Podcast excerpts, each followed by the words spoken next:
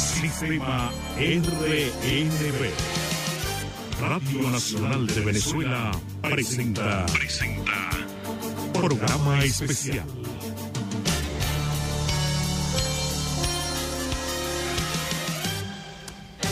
Muy buenas tardes, usuarios y usuarias del Sistema Radio Nacional de Venezuela. Hoy, lunes 28 de febrero, saludamos a todo el equipo del Sistema Radio Nacional de Venezuela que hasta ahora está de guardia en nuestras instalaciones aquí en la sede principal en Caracas, Chapellín. Ahí se encuentra David, Mirella, Gabriela, Peter Carrión y quien les habla hasta ahora es Bemar Jiménez para llevarles un programa especial a propósito de los últimos acontecimientos relacionados con el ejercicio del periodismo y la libertad de expresión en Ucrania, Donbass, Rusia y la comunidad europea. Es un placer para nosotros acompañarles a ustedes a través del Sistema Radio Nacional de Venezuela. Primero, quiero compartir con ustedes eh, unas declaraciones del ministro del Poder Popular para la Comunicación, vicepresidente de Comunicación, Cultura y Turismo, Freddy Ñáñez, que ofreciera el día de ayer a la cadena Sputnik, luego de que se anunciara que la comunidad europea estaría censurando la emisión de los medios de comunicación rusos, Russia Today y Sputnik. Comparto con ustedes esta nota del portal eh, de Sputnik News para que puedan ustedes estar al tanto de las declaraciones del ministro Freddy Ñáñez. La medida que anunció la Unión Europea de bloquear a los medios rusos Sputnik y RT es propia de un régimen totalitario, dijo en declaraciones ofrecidas a la agencia Sputnik el ministro de Comunicación de Venezuela, Freddy Ñáñez. Sin duda es un signo de arrogancia a la vez de desesperación. La verdad es que esta medida propia de un régimen totalitario era predecible. La censura que la Unión Europea viene imponiendo sobre Rusia en general y sobre el conflicto en Ucrania en particular no es cosa nueva, agregó el ministro. La presidenta de la Comisión Europea, Ursula von der Leyen, prometió vetar a Sputnik y a RT en el territorio de la comunidad europea por difundir, entre comillas, mentiras con el fin de justificar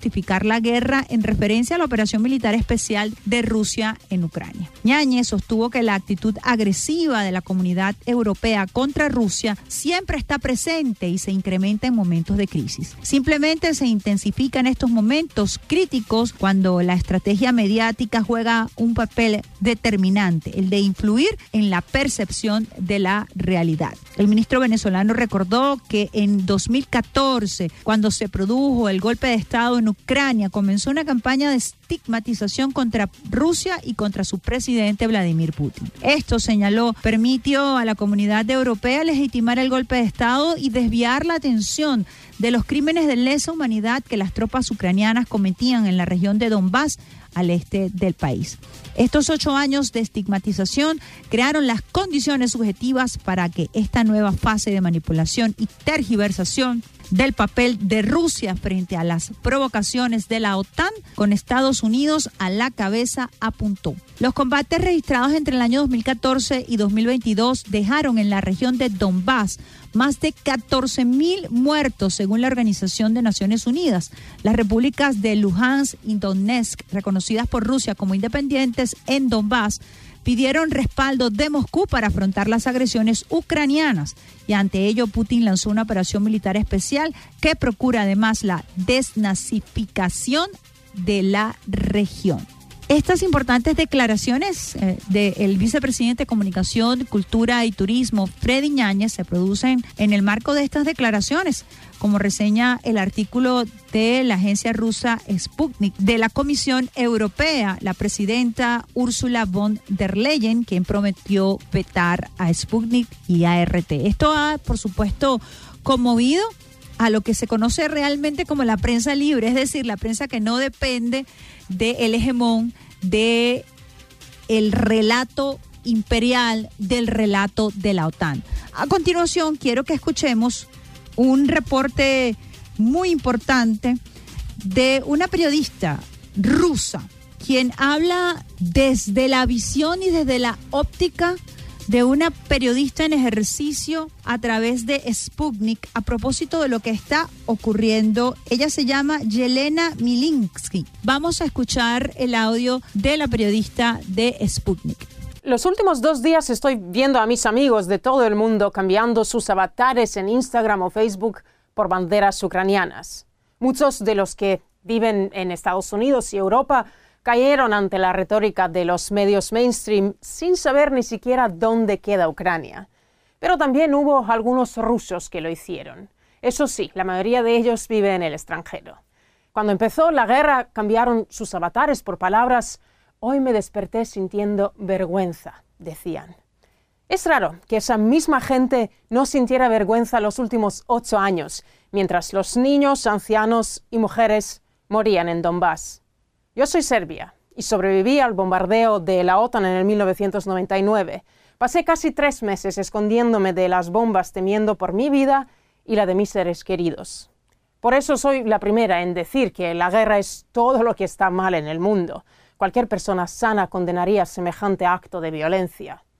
Pero, ¿de verdad pensáis que en la cúpula del Estado ruso están festejando por haber optado por la acción militar, que lo hicieron por ambiciones imperialistas de Rusia. No, amigos, Rusia ha sido paciente. Los últimos ocho años el Estado ruso insistió e insistió para que Ucrania respete los acuerdos de Minsk que Kiev se negó a cumplir. Y tuvieron mucha paciencia mientras los ucranianos mataban rusos en el país vecino. En paralelo se gestaban en Ucrania cada vez más movimientos nazis que hacían todo lo posible para matar el pasado soviético en común. Destruyeron monumentos, símbolos históricos y hasta prohibieron hablar en ruso. Occidente lleva mucho tiempo intentando de todas las maneras provocar a Rusia para que ataque Ucrania. Llevan meses escribiendo sobre el ataque inminente. Ahí nació el pánico, y no en Rusia, que rechazó una y otra vez las versiones malintencionadas. Creó pánico en Ucrania, que siguió bombardeando Donbass día tras día, sintiéndose poderosa, pensando que la OTAN estaría cubriéndole la espalda. Y ahora su presidente dice que se sienten solos. Sorpresa. Sorpresa es que les sorprenda que Rusia reaccione. Años provocando a uno de los países más poderosos del mundo, desafiando los acuerdos alcanzados, rompiendo las promesas, y ahora se sorprenden. La OTAN prometió no expandirse y lo hizo, sin tapujos, y cada vez está más cerca de las fronteras rusas. Llegó el momento de decir basta. Y sí, duele. Rusia busca poner un freno a la OTAN y su soberbia imperial. Muchos de los que ahora gritan no a la guerra son los mismos que promovieron la expansión de la OTAN, los que organizaron una revolución sangrienta en Kiev y los que armaron y siguen armando a Ucrania. Al final, Parece que sí, que esta acción era inminente, para algunos inevitable, como lo será que después del último 24 de febrero el balance de fuerzas en el mundo nunca será igual. Entonces allí teníamos un importante testimonio de una periodista rusa, Yelena Milinsky, quien eh, a través del portal de Sputnik explica contextualiza un poco la situación. La guerra es todo lo que está mal en el mundo. Sin embargo, ella fue víctima del el ataque a la zona de Donbass en el año 2014 por fuerzas uh, pronazis, quienes incluso, como ella lo decía, prohibían que se hablara el ruso, atacaron escuela, atacaron hospitales. Más de 14 mil muertos reflejan algunas cifras, otras hablan de 10 mil. Una guerra que no fue visibilizada por los medios de Occidente, fue más bien alentada. Incluso alentaron los crímenes de odio en contra de quienes eh, viven, por ejemplo, en Luhansk.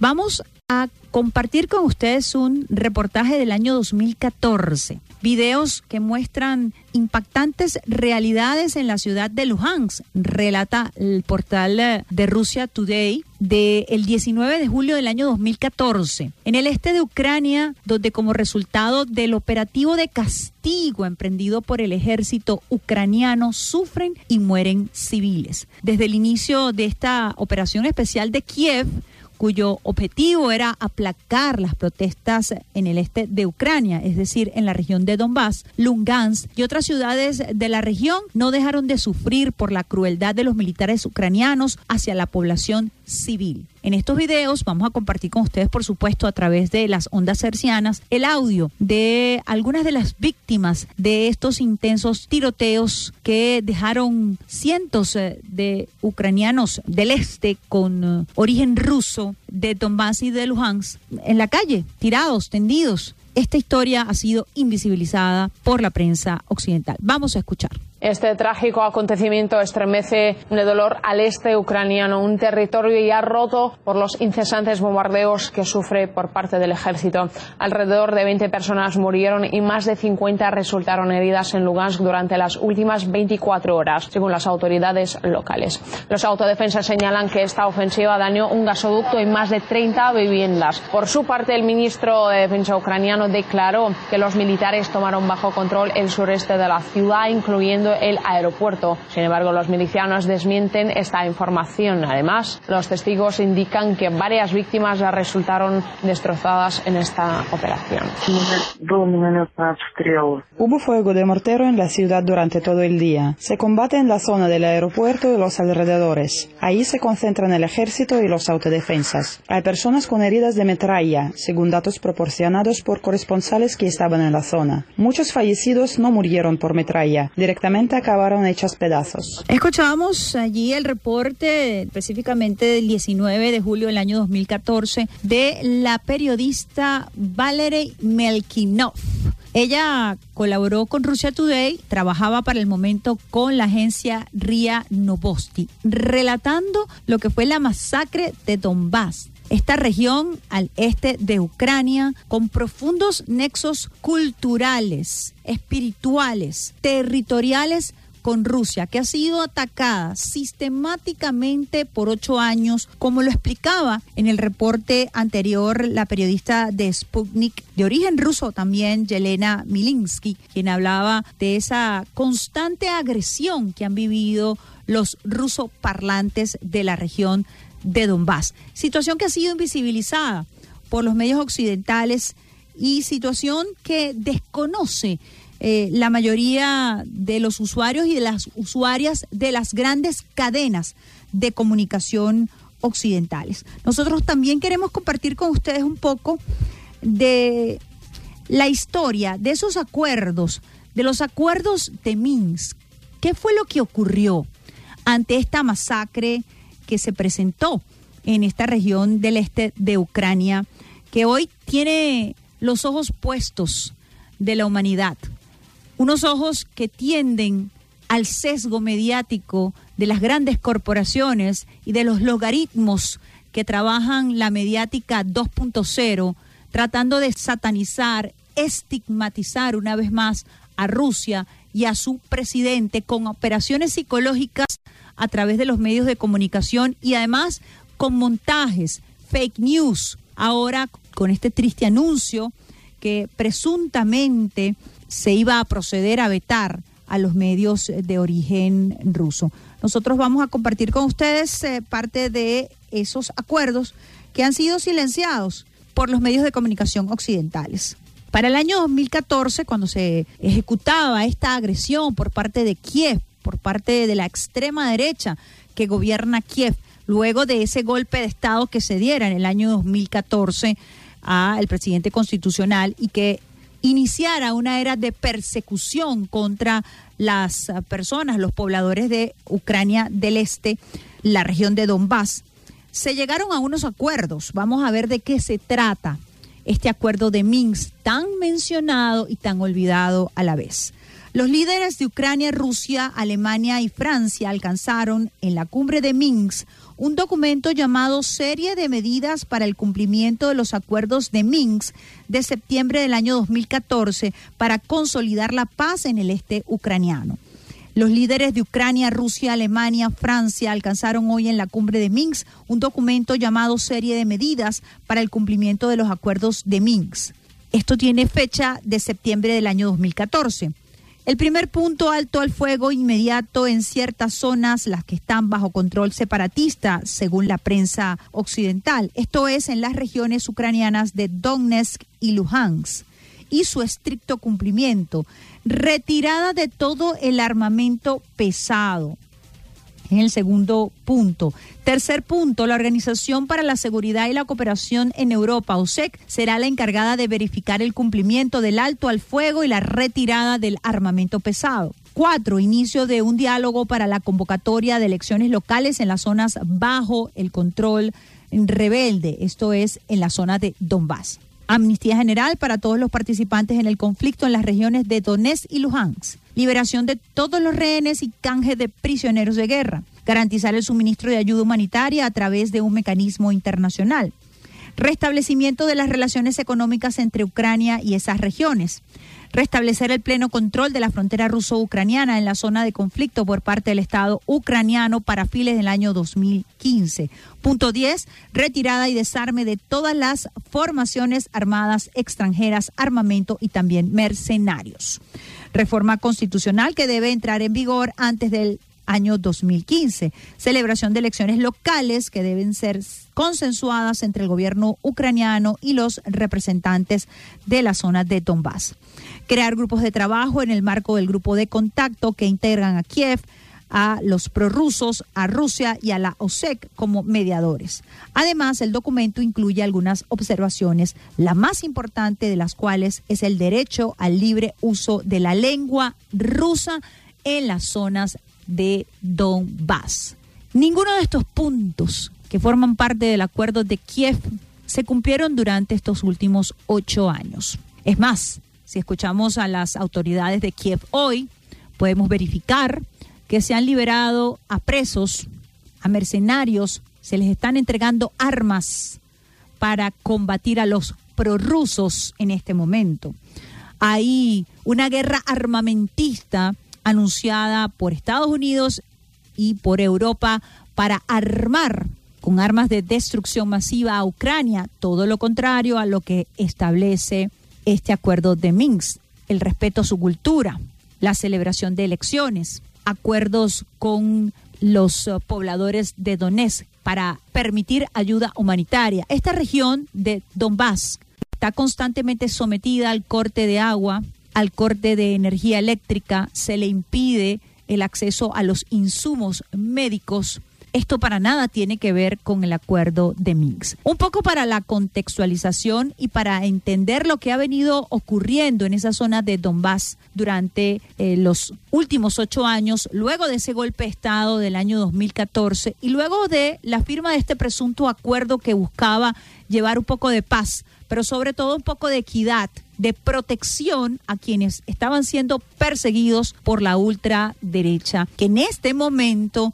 aliada con la OTAN, pareciera buscar el exterminio definitivo de esta población de Donbass. Por eso es muy importante contextualizar. El presidente Nicolás Maduro Moros, a través de un comunicado, abogado por la diplomacia de paz. Esto no quiere decir que la diplomacia de paz olvide todos estos hechos y estos acontecimientos que han venido azotando al pueblo que hace vida en la región de Ucrania del Este, conocida como Donbass. Y por supuesto, esto nos permite entender la decisión de esta operación militar especial que ha estado conteniendo Rusia a propósito de la constante violación de los acuerdos de Kiev. Muy importante eh, que nosotros estemos al tanto de lo que ocurre en Donbass, del sufrimiento de estos eh, pobladores, de la población civil, eh, que fue además mutilada. Se han encontrado fosas comunes, se han atacado escuelas con niños adentro, hospitales. Esto es la guerra y nadie quiere la guerra. Bielorrusia ha prestado su territorio para que Rusia y Ucrania puedan llegar a un acuerdo en torno a esta complejísima situación que data incluso desde el desmembramiento de la Unión Soviética y la creación de estas pequeñas repúblicas bajo el tutelaje de la OTAN y del mundo occidental, buscando acercar a Rusia con bases militares. Una situación, como lo decíamos, sumamente compleja que debe ser analizada, debe ser estudiada. Antes de compartir con ustedes algunos de los testimonios de colegas periodistas que se pronuncian a propósito de la decisión de la comunidad europea, que dan su opinión a propósito de la situación que vive la prensa rusa en estos momentos bajo amenaza de la OTAN, de la comunidad europea, que busca silenciar con esto a la humanidad. Evitar que se conozca cuál es el padecimiento de la región de Donbass, evitar que se desconozca la postura de Rusia, no solamente censurar, es limitar el acceso a la información, que es un derecho humano intangible de la población. Es sesgar el acceso a la información. Es el establecimiento de una hegemonía mediática total. Y además, esto tiene un componente, un ingrediente muy grave, y es que toda esta operación psicológica, mediática, está estimulada por el nazismo. Quisiera continuar con la contextualización Vamos a colocar el primer audio porque es muy importante que entendamos el discurso, la retórica de estos medios occidentales que justifican el exterminio de la población de Donbass, pero también justifican el exterminio de sociedades no civilizadas, no europeas. Esto al referirse de conflictos en Irak, en Afganistán, en donde el uso de la fuerza es válida porque no mueren niños de ojos azules y de pelo rubio aquí desde la sede del Sistema Radio Nacional de Venezuela con este programa especial dedicado un poco a informar sobre la situación que se vive a esta hora en Donbass, en la región del este de Ucrania y sobre todo enfocándonos en el abordaje mediático occidental de las grandes corporaciones que buscan legitimar las masacres, el crimen de odio cuando se trata de poblaciones no civilizadas y no europeas. En este momento, cuando se habla de la operación militar rusa, se teme por los niños de ojos azules y de pelo rubio, que son tan niños como cualquier niño más allá de su origen étnico. Vamos a escuchar el primer audio. Con todo respeto, este no es un país como Irak o Afganistán, que han estado en conflicto durante décadas. Este es un país relativamente civilizado, relativamente europeo. Ah, bueno. Entonces, sí, hay víctimas buenas y víctimas malas, como todo. Hay víctimas buenas y hay víctimas malas discurso sumamente peligroso que trata de imponer la hegemonía mediática occidental. Es decir, se vale una invasión en Irak, se vale una invasión en Afganistán, incluso hay venezolanos que apostaron a una invasión, al desmembramiento del Estado venezolano, porque evidentemente somos un país, según ese criterio, del tercer mundo, mestizo. Ahora, ¿preocupa la guerra cuando se trata de niños caucásicos. Preocupa la guerra para todos y todas, independientemente de nuestro origen étnico. Vamos con el segundo audio. Esta vez es un audio de la corporación BBC de Londres.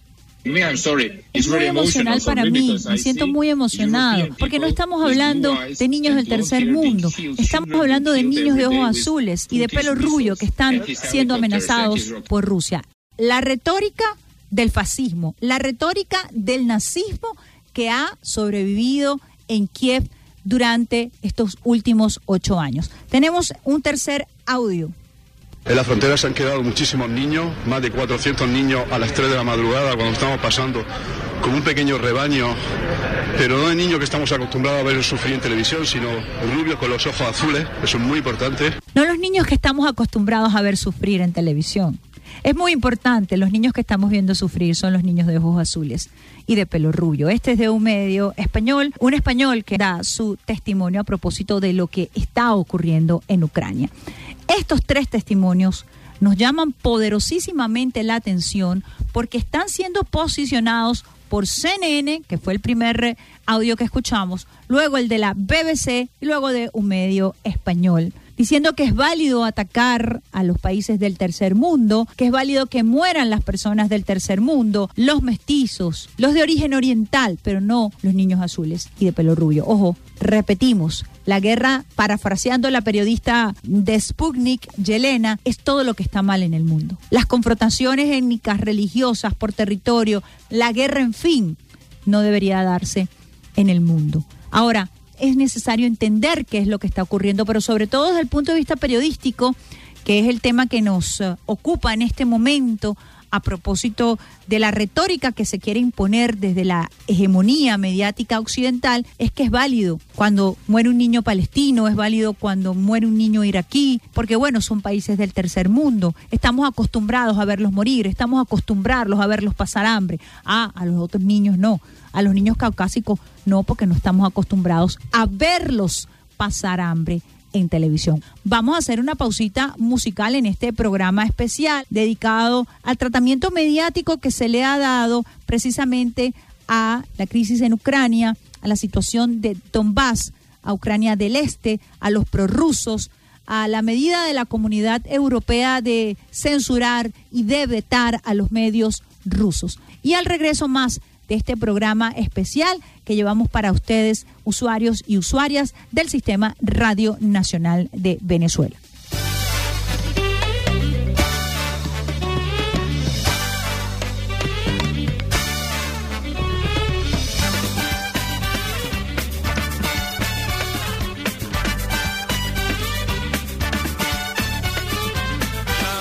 del Carmen me va a acompañar porque corren mis venas el ron y el carnaval.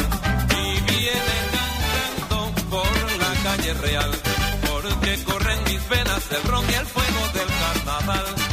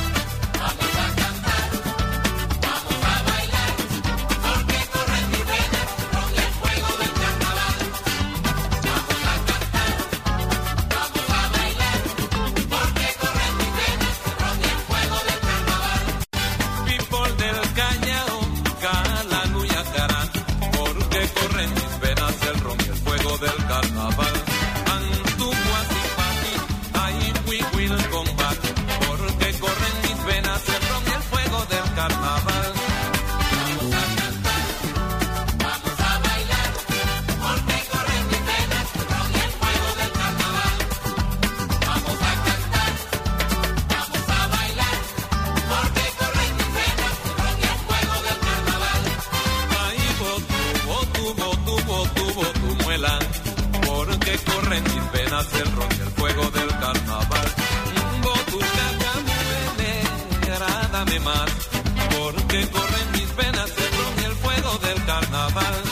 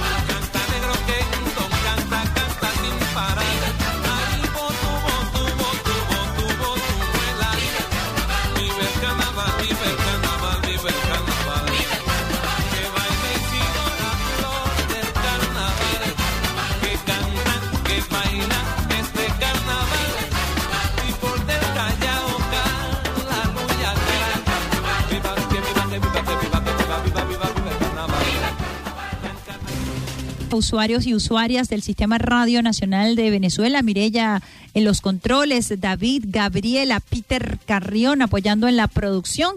Llegamos a ustedes a través de RNB Informativa, RNB Activa y a través de todo el sistema de Radio Nacional de Venezuela. Les habla Isbemar Jiménez. Continuamos en este programa especial hoy lunes 28 de febrero, día lunes de carnaval. Un programa especial para orientar a nuestros usuarios y usuarias a propósito de esta guerra mediática de la censura que pretende imponer la comunidad europea, la retórica de la OTAN a propósito de lo que realmente está ocurriendo entre eh, la región de Donbass, Donbass es la región eh, ruso parlante de Ucrania, Rusia, la operación especial que ha desarrollado el presidente Vladimir Putin para proteger precisamente a esta región de Donbass luego de ocho años de ataque, de asedio, de crímenes de odio eh, propiciados y ejecutados por el gobierno de Kiev, de la ultraderecha. Y hemos escuchado a través del Sistema Radio Nacional de Venezuela, cómo se pretende imponer una retórica de nazismo, neonazismo, justificando el ataque étnico a algunas regiones y además desatando una jauría, una cacería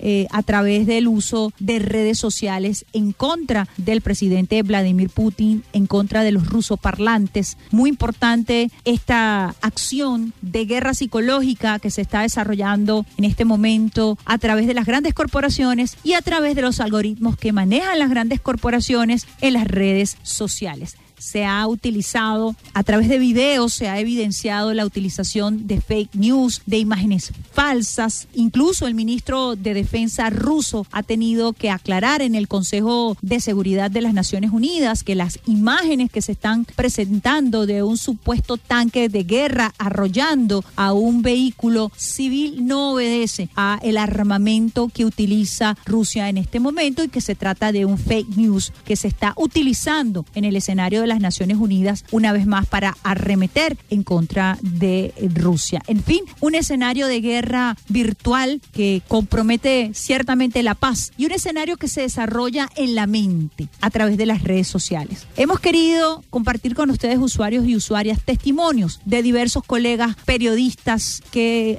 nos han enviado su opinión a propósito del tratamiento mediático de las grandes corporaciones eh, sobre esta situación en Rusia y que eh, además expresan su opinión acerca de la postura de la comunidad europea de vetar a los medios rusos, a rusos, a Rusia Today y a Sputnik. Vamos a escuchar eh, el testimonio de Geraldina Colotti. Ella trabaja para Resumen Latinoamericano y también es corresponsal del periódico 4F en Europa. Hola, querida Isbemar, un saludo a Radio Nacional de Venezuela. Quiero comentar sobre esta noticia de censura de la Unión Europea. Detengamos la máquina mediática del Kremlin. Rusia Today y Sputnik, controlados por el Estado ruso y sus filiales, ya no podrán difundir sus mentiras para justificar la guerra de Vladimir Putin y sembrar la división de la Unión. Así lo afirmó la presidenta de la Comisión Europea, Ursula von der Leyen, en una rueda de prensa en Bruselas. El alto representante Josep Borrell, para justificar que RT y Sputnik tendrán prohibida su emisión en la Unión Europea, ha utilizado por su parte palabra aún más dura. Digo, matemos a la serpiente aplastándole la cabeza. Una bonita manera de defender el pluralismo y la libertad de opinión de que se llenan la boca los gobiernos europeos. Como hemos visto y seguimos viendo con respecto a Venezuela, hay un entramado de complicidad entre esta Europa de los banqueros y de las grandes instituciones internacionales y los grandes grupos económicos, siendo la información una mercancía que responde al gran capital internacional internacional.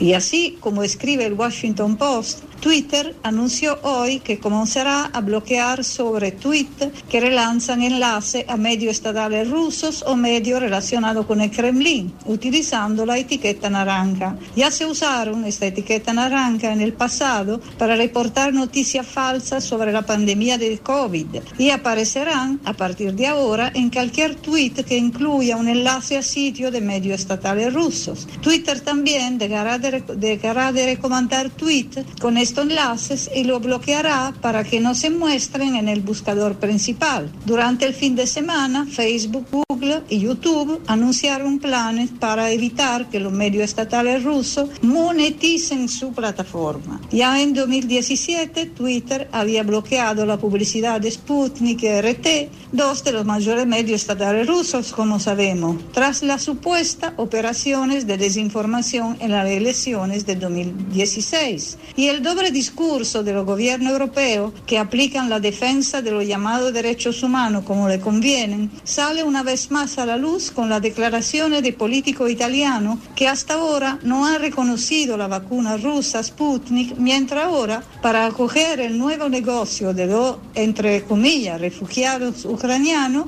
se dicen listos para hacerlo por ellos solamente. Entonces, por esta vía, solidaridad máxima a los colegas y compañeros periodistas golpeados por esta hipócrita Unión Europea. Excelente reporte de nuestra querida Geraldine Colotti dando un hilo conductor, una línea de tiempo de cómo se han venido dando las cosas y ella resaltaba algo sumamente interesante y es que precisamente en la comunidad europea se prohíbe el uso de la vacuna Sputnik. Recordemos que eh, la antigua canciller de Alemania, Angela Merkel, ante el pico más elevado de COVID que sufriera esa nación y ante la negativa de las grandes transnacionales eh, de la farmacéutica de venderle vacunas a Alemania, se reunió con el presidente Vladimir Putin para que pudiera Alemania recibir las vacunas rusas más allá de las sanciones y más allá de los vetos impuestos por la comunidad europea. Y el presidente Vladimir Putin en ese momento dijo sí. Igualmente, Angela Merkel había dejado todo listo para que el gasoducto Nord Stream 2, que iba a darle gas, gas barato a Alemania y a parte de Europa, por consecuencia, quedara finiquitado hubiera un finiquito a propósito de este acuerdo, cosa que al parecer no será posible en este momento. Importante ese recuento que nos hace Geraldina Colotti desde Italia, Europa. Vamos a escuchar el testimonio de Erika Ortega Zanoja, ex corresponsal de Rusia Today en Venezuela. Bueno, a través de esta vía de la combativa Radio Nacional de Venezuela expreso mi solidaridad con los compañeros de Sputnik y de RT y en general con todos los medios que conforman el sistema de RIA Novosti, es decir, la agencia de noticias rusa que está compuesta pues por varias organizaciones, varios medios de difusión de ese país. Lo que están viviendo estos medios no es otra cosa que la aplanadora de Estados Unidos y de Europa que pretende silenciar a toda aquella voz que disienta de lo que los medios corporativos y sus grandes empresas de comunicación pues están difundiendo alrededor del planeta y también mintiendo sobre lo que allí en este conflicto está ocurriendo. No hay una sola voz de esos medios de difusión corporativos occidentales que se haya levantado contra las masacres que han derivado en unas 14.000 muertes en el Donbass. Esta región eh, limítrofe con Rusia que se opuso al golpe de Estado contra el presidente Yanukovych en el año 2014 y que generaron una serie de referendos autonómicos que eh, los separó de Ucrania y que precisamente los mantiene desde ese entonces en un asedio constante por parte de Kiev, la capital de Ucrania. Lo que estamos atestiguando hoy no es otra cosa que la censura y dura de Occidente, que además no es nueva. Hay que recordar que en Estados Unidos se crearon grandes listas negras para todo aquel que se considerara afín al comunismo o incluso simpatizante de alguien al que le gustara el comunismo. Las llamadas blacklist de Hollywood que se extendieron por muchísimos años y que mantuvieron hasta a cineastas, actores, actrices, guionistas alejados de los medios de difusión masivos de Hollywood. Todo esto está ocurriendo bajo la mirada cómplice de periodistas que dicen defender la libertad de expresión y que solamente se documentan a través de una vía, la vía de las partes en conflicto, en este caso los medios occidentales. Así que vaya desde aquí mi apoyo, mi solidaridad, mi amor para todos los compañeros, no solamente de RT en español, sino los que eh, también los otros medios que en RT hacen vida, como lo son en inglés, en alemán, en francés y en árabe. Y en Sputnik, bueno, esta agencia de noticias eh, radial que se ha convertido en multimedio también para todo el planeta. Gracias a Radio Nacional de Venezuela por permitirme mandar este mensaje. Gracias a nuestra querida Erika Ortega, que además es hija de esta casa de Radio Nacional de Venezuela. Fíjense que ella habla del blacklist, de las listas negras. Eh, listas negras que mantenían eh, sancionados, vetados, artistas, dirigentes sociales, en esa blacklist estuvo Nelson Mandela toda su vida durante su lucha militante. Y a propósito del blacklist, fíjense lo que está ocurriendo en Alemania. Restaurante en Alemania, los visitantes con pasaporte ruso no son bienvenidos en nuestro restaurante. Restringir la entrada de ciudadanos rusos al restaurante es nuestra contribución para que nuestros hijos puedan crecer en una Europa libre. Volveremos a vivir tiempos muy oscuros. Imagínense, este es el restaurante Traube en Alemania. Comienzan a aparecer de nuevo estas letras escarlatas que se utilizaron en la época de la conformación de los Estados Unidos para clasificar a las brujas, por ejemplo. Se vuelve a utilizar la esvástica abiertamente y ampliamente en Ucrania, en Kiev, se ha venido utilizando. Hoy aparece la esvástica, que es la señal del nazismo puro, y está proliferando en toda Europa, no solamente en Ucrania. Mucho cuidado con esta retórica y por eso nos sentimos humildemente en la necesidad, en la urgencia de compartir con ustedes, usuarios y usuarias, esta información a propósito del tratamiento mediático y del auge del fascismo y del nazismo en este momento a través de las operaciones mediáticas de las grandes corporaciones pro-OTAN occidentales. Vamos ahora con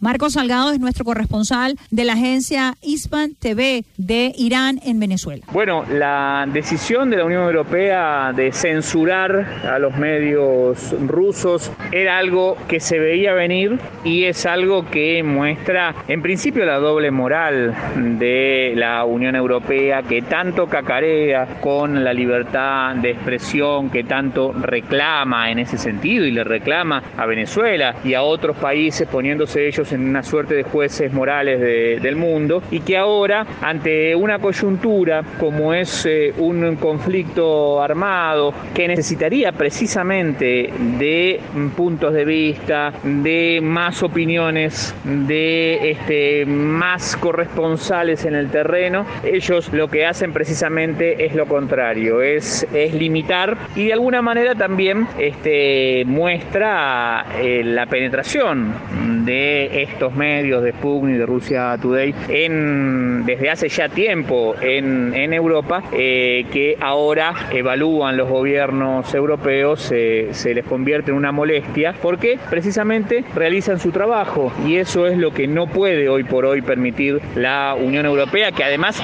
está dando algunas señales al mundo terribles, de consecuencias todavía difíciles de, prever, al armar a uno de los lados del conflicto, al enviar armamentos a, Ucrania, sé que se escale esta situación y que todo pueda ser todavía más grave. Escuchábamos a Marcos Salgado, corresponsal de Hispan TV, medio de origen iraní, expresando su opinión a propósito de esta decisión que ha asomado la comunidad europea de vetar, es el término que han utilizado a los medios rusos, y limitar el campo de acción, el acceso a la información. Fíjense lo delicado, además de la retórica fascista, neofascista que se pretende imponer desde esta mediática, las decisiones que han tomado, por ejemplo, la FIFA y la UEFA suspenden a Rusia de todos los torneos internacionales. La satanización, esto ha venido ocurriendo en las Olimpiadas con los atletas rusos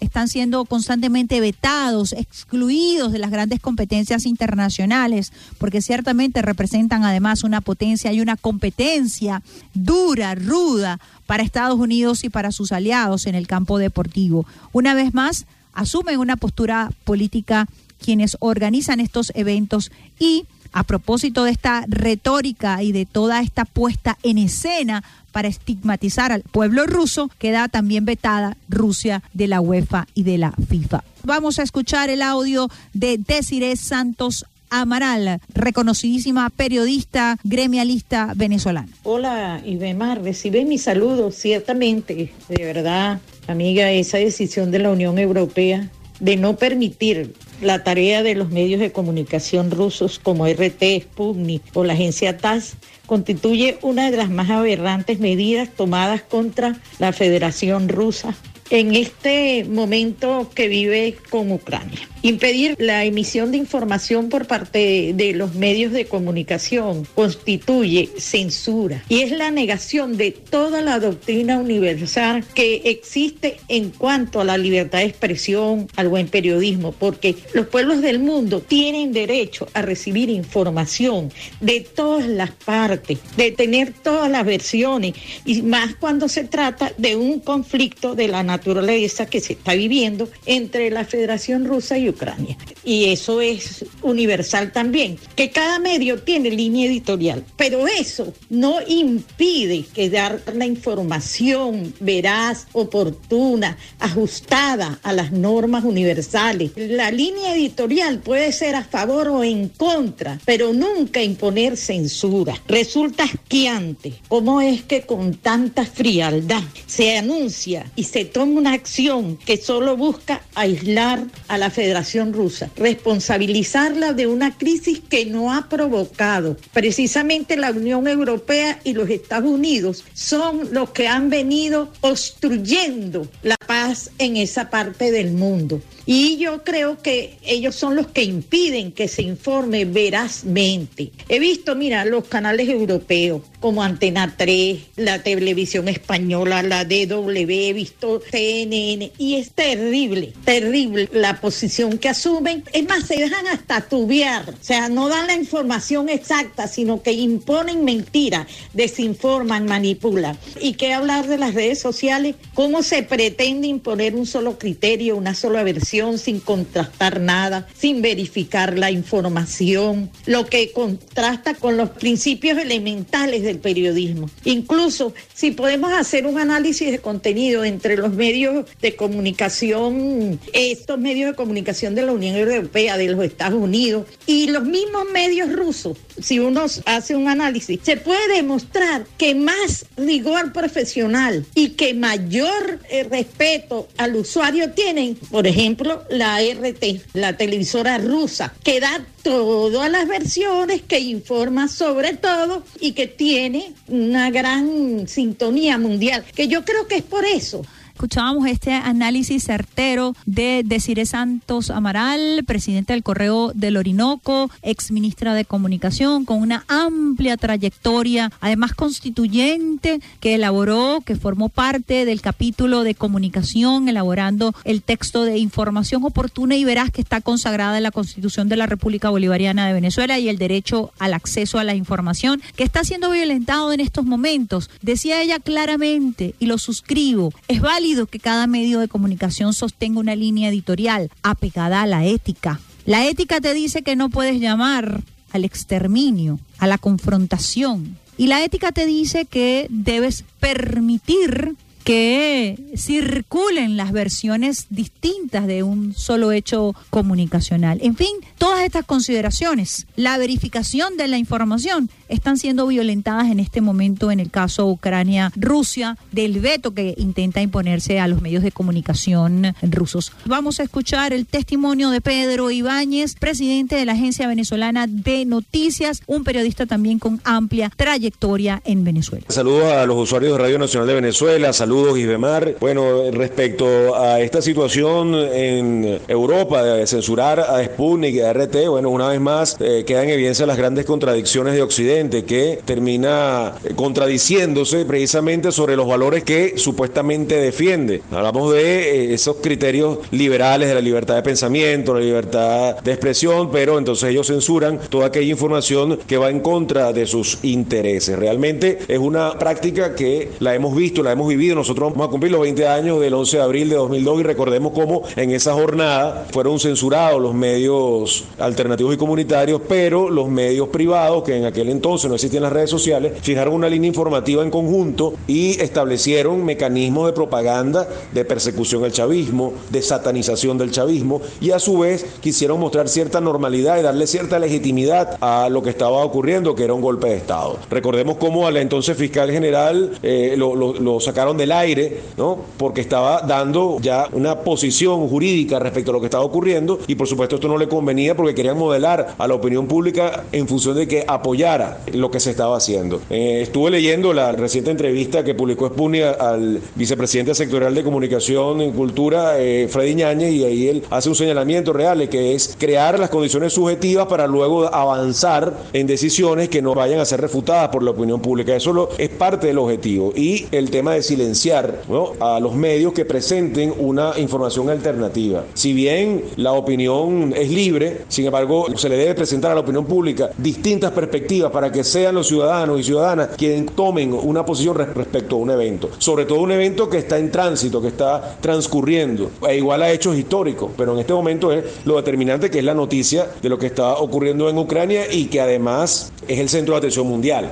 es el tema del momento. Nosotros por nuestra parte lo que podemos hacer es la recomendación desde el punto de vista a las audiencias que hoy día son emisores de información a través de las redes sociales, es hacer seguimiento y cobertura a los medios que están presentando la información veraz, basado nosotros en nuestros criterios políticos y que están establecidos en nuestra constitución bolivariana. De manera de que a través de redes sociales en este continente podamos nosotros defender la posición de apoyo a Rusia, que es la posición además eh, del Estado venezolano como lo manifestó el presidente Nicolás Maduro recientemente. Sobre la base de estas informaciones veraces, comprobadas, podamos nosotros difundir lo que está ocurriendo apegados al criterio de veracidad. Esa es la apreciación que yo hago desde el punto de vista periodístico, ¿no? considerando que hoy día los usuarios y usuarias también son emisores de información a través de sus redes sociales y tenemos en nuestras manos el recurso muy barato que en comparación con las grandes cadenas y los grandes medios a nivel de infraestructura. Tenemos nuestros teléfonos a través de los cuales nos informamos, pero también podemos difundir. Creo que es una estrategia que es muy valiosa en estos tiempos siempre y cuando lo usemos del modo correcto, pues apegado a, a los principios de veracidad. Bueno, esa es la apreciación que hago y les mando un saludo y un gran abrazo desde acá, desde la Agencia Venezolana de Noticias. Saludos. Escuchábamos la opinión de Pedro Ibáñez, eh, experimentado periodista venezolano, presidente de la Agencia Venezolana de Noticias, a propósito de la censura que se intenta imponer desde la comunidad europea, desde la OTAN, a los medios rusos. Importante recomendación que nos hace Pedro Ibáñez, verificar la información y entender que cada uno de nosotros, a través de nuestros teléfonos celulares, a través de nuestras computadoras, de nuestras PC, también somos difusores. Tenemos la responsabilidad del manejo de la información de manera ajustada a los hechos y sobre todo sin imponer crímenes de odio. Hablaba Pedro Ibáñez del golpe de Estado eh, del año 2002. 20 años se van a cumplir del golpe de Estado del año 2002 en donde la mediática jugó un rol fundamental para justificar el secuestro, el derrocamiento del comandante presidente Hugo Chávez para el momento, además la persecución, pero también en las guarimbas en el año 2014, en el año 2017, se promovió el odio en contra del chavismo, el racismo, quemaron venezolanos por su color de piel, además se ha fomentado la xenofobia en contra de nuestros compatriotas que se encuentran en condición de migrantes en diversas zonas del mundo. Esto ha sido impulsado incluso por venezolanos de la extrema derecha quienes han promovido la persecución en contra de nuestros connacionales. Es el mismo lenguaje, es la misma retórica, es el mismo discurso de la extrema derecha por donde usted lo mire. Importante entonces la reflexión, el uso adecuado de las redes sociales, la verificación de la información y sobre todo la contextualización de los hechos para entender lo que realmente está ocurriendo en estos momentos entre Rusia y la OTAN. Esto no se trata de Rusia y Ucrania, no ese es el enfoque. Estamos hablando de Rusia y la OTAN, el gran conglomerado militar que ha rodeado por ocho años a la Federación Rusa de bases militares, a pesar del acuerdo de Kiev. Busquemos la paz, busquemos el encuentro, busquemos la diplomacia de paz, busquemos la unión. Si hay algo que nos ha enseñado esta pandemia por COVID-19 es que estamos conectados. Lo que ocurre en Asia, lo que ocurre en África, lo que ocurre en Europa afecta a América y viceversa. Busquemos entonces el encuentro y busquemos la paz, busquemos la concordia y analicemos justamente los hechos a partir de sus contextos, a partir de la historia, a partir de la cultura.